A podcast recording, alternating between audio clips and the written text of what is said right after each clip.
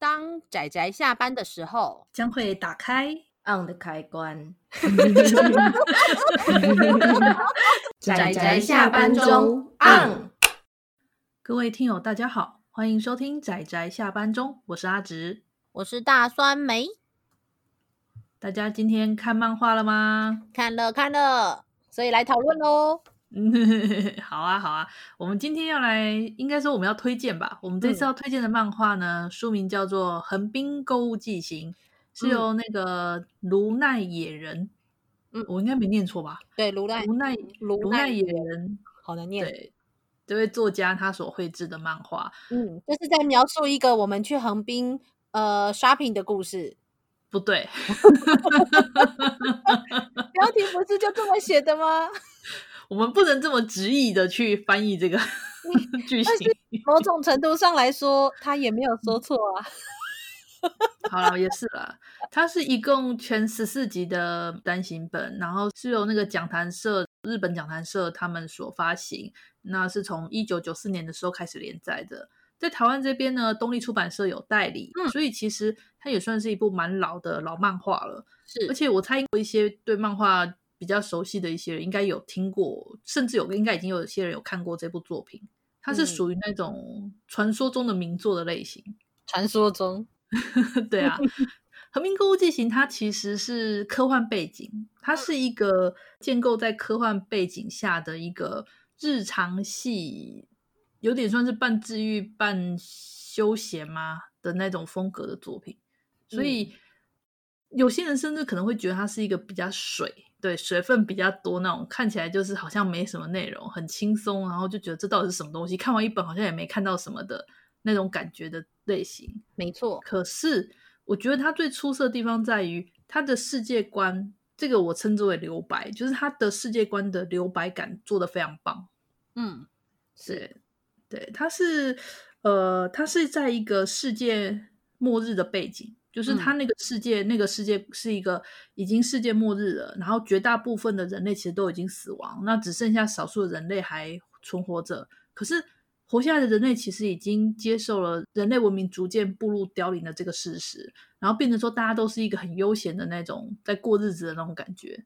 然后你就看到那个很多的，就是时常会看到有些废墟啊，然后海平面上升，然后有些土地崩落，就是在故事中的一些小角落地方，就会慢慢的。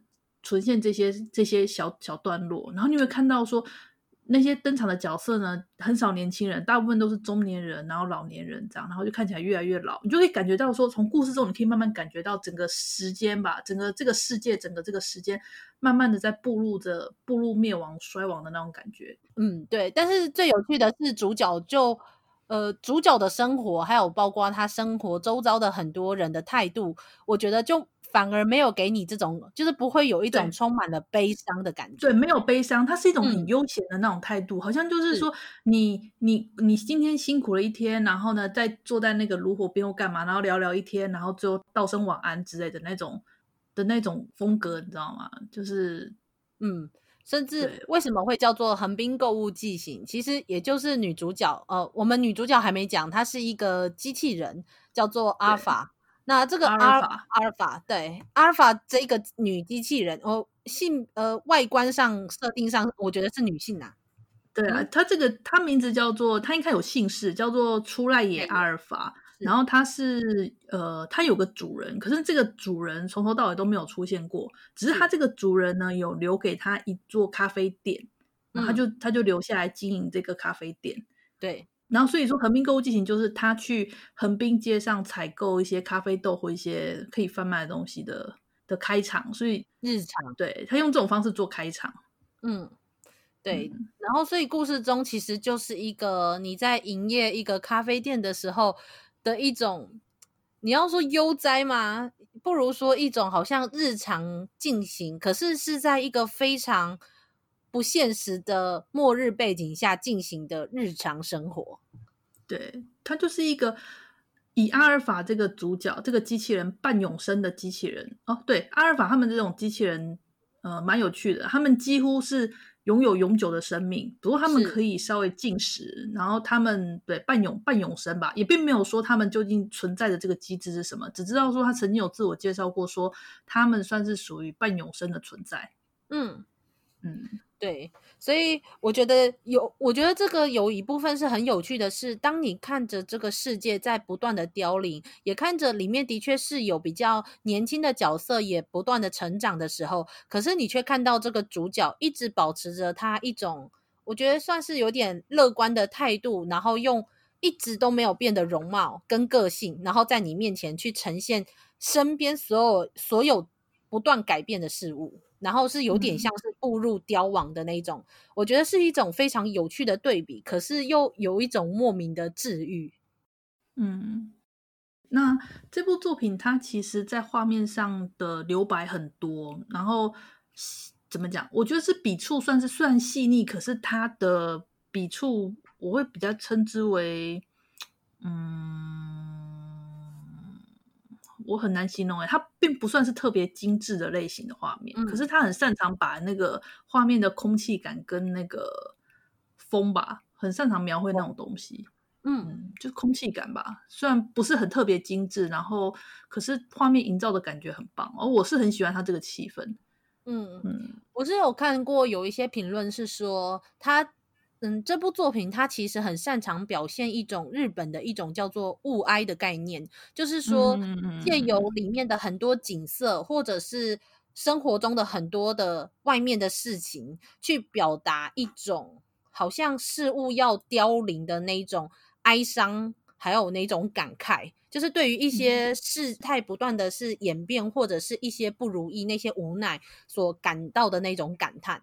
所以，不过没有，嗯，没有你说的那么沉重啊。它大体上都是相当柔和的。是没错，我觉得它最有趣的就是，虽然它，我我看到的那个评论是说，虽然它的确是有这种概念，可是最重要的是，它塑造了一个很乐观的一个，要说乐观嘛，我觉得是一种很很平淡的，然后很自在的，对，应该说自在吧，自在去看待这一些很物哀的东西的一个机器人。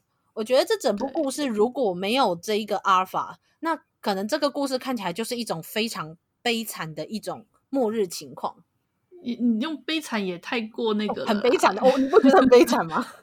没有啊，我不觉得啊，因为我觉得他这个其实他这个比较像是怎么讲？对啦，你会觉得说感慨人类的文明就这样慢慢的步入衰亡的感觉，确实会很感慨。然后加上你从有时候。你从一些那种小细节中，你会发现，其实他们之前的科技文明其实相当的、相当的兴盛，相当的文发达。像你看，光是阿尔法这种机器人、半永生机器人存在，就知道他们的科技有多么的先进，之前有多么先进。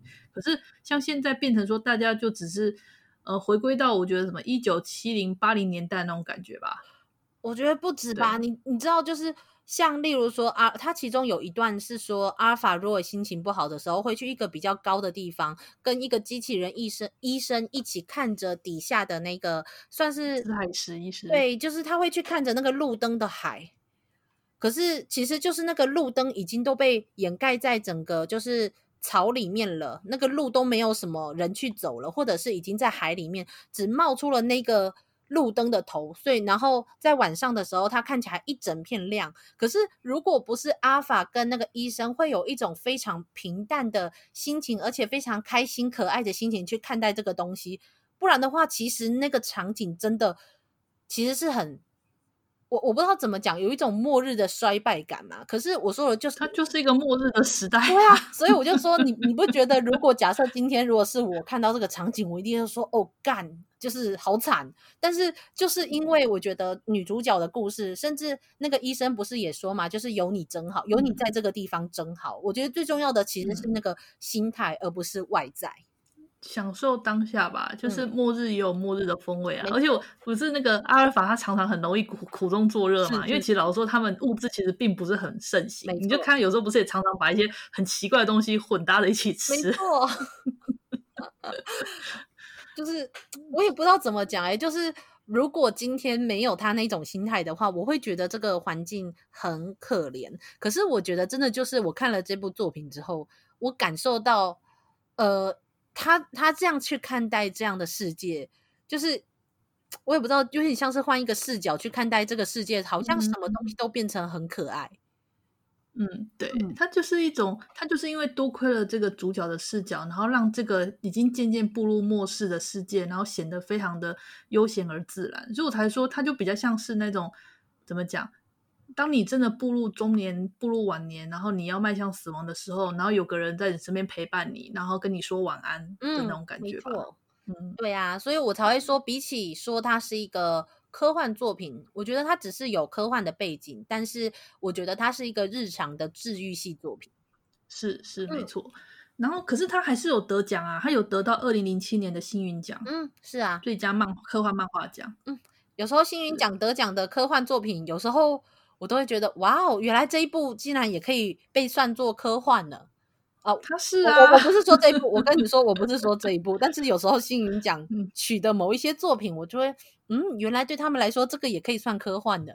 我没有否定啊，嗯、我只是觉得还蛮有趣的，就是啊、哦，原来这一部也算呢，这样那种感觉。对，这部里面，我个人除了阿尔法之外，其实我很喜欢，就是你刚刚提的那个紫海十一师，还有那个还有那个飞飞船上那个也是阿尔法市长，这还是阿尔法那个，啊、对。我好喜欢那个飞行，那时候他们不是，而且这部作品里面很多关于飞行船或飞机，然后里面其中有一个故事，就是指说，哎，他们有广播说，哎，有那个飞行飞飞行机吗？要要通过他们的上方，所以跑去看飞机。是，然后那个其实是一个很不可思议的、非常巨大的飞行器，嗯，它在非常高空的地方飞过去，然后据说再也没有办法降落，他的工作就只是负责负责就是在。地球上空，然后观测地表这样子的工作，对。可是我觉得那个其实也是一个蛮感伤的人。是啊，就是你已经上面的人已经再也无法降落到地表了，然后他看着地上的灯光一点一点的，每一年每一年慢慢的消失。对。然后我就觉得，哇、哦，我看的实在是，而且就是，而且他他是说。就这样子看着底下，然后我还记得有一次是那个市长就问着旁边那个扫地的阿婆，就说：“我们是不是都没有朋友了？”你知道，在那个瞬间，我就如果今天这个飞机无论如何都不会降落，嗯的话，嗯、那是不是最后无论你在地上还是你在天上，你都没有办法知道彼此的存在？我我也不知道怎么讲，我觉得好好悲伤。然后更让人觉得难过的是，这位是阿尔法市长，他是那个阿尔法机型。对，主角他们之所以叫做阿尔法，是因为他们是他们是同一款机型。嗯、然后因为，然后他们其实可以取别的名字，可是他们就习惯就就像我们的主角，他是就直接就用阿尔法当名字。然后另外这位呃阿尔法市长，我称之为市长，嗯、他也是直接用阿尔法代号当做名字。嗯，不过他是最初的雏形原型机啦。嗯，对。只是我想说的是，他们都是半永久的机器人哦。嗯，是。讲起来更悲伤了耶！就是我我对，我觉得 就是有一种啊，阿尔法在地面上，就算是过着末日，然后没有，我也不知道怎么讲，就是过着末日的生活，但是身边还有这么多的朋友。可是，在那个飞行船中的市长，就就只剩，但是好了，有阿婆。嗯，他们可是你也你也知道时间。就这么的流逝啊，对不对？没错。对，然后，然后其实我也很，我也很在意那个阿尔法市长，他跟之前的自海石医师他们以前年轻时候的故事，我也很在意。没错，可是故事，可是这整篇故事都没有讲，对，都没有讲，他只隐约带到一点，带到一点，然后你就充满了想象。对，这个故事，这部《横滨购物记行》最有趣的地方就是它的留白的地方非常非常的多，嗯，它有大片大片的留白让你去想象，它只是勾勒出几笔。好像几笔的那个形状，然后你就去，你如果去深思的话，你好像可以想到很多很多的事情，可是他却没有讲明，这也是我觉得很我很有趣，我很喜我觉得很有趣的地方啦。嗯，是我自己很喜欢，我也很喜欢，就因为重点并不是在于说我们要知道多少的过往，而是在接下来我们要用什么心态去看待这个世界。嗯嗯，所以就我觉得他就是一个，你一边感受到感伤和无奈，可是你又一边感受到主角的那一种乐观，还有那一种风平浪静的自在。嗯，就是这样的一部作品。所以，所以它虽然是一部去横滨购物的故事，但是对啊，因为横滨算是在当时算是还是比较多人类聚集的地方，所以我们那个他大概那个阿尔法大概每隔一年吧，也不一定，就他每隔很长的一段时间就会去大量采购一次货物这样子，所以才会有。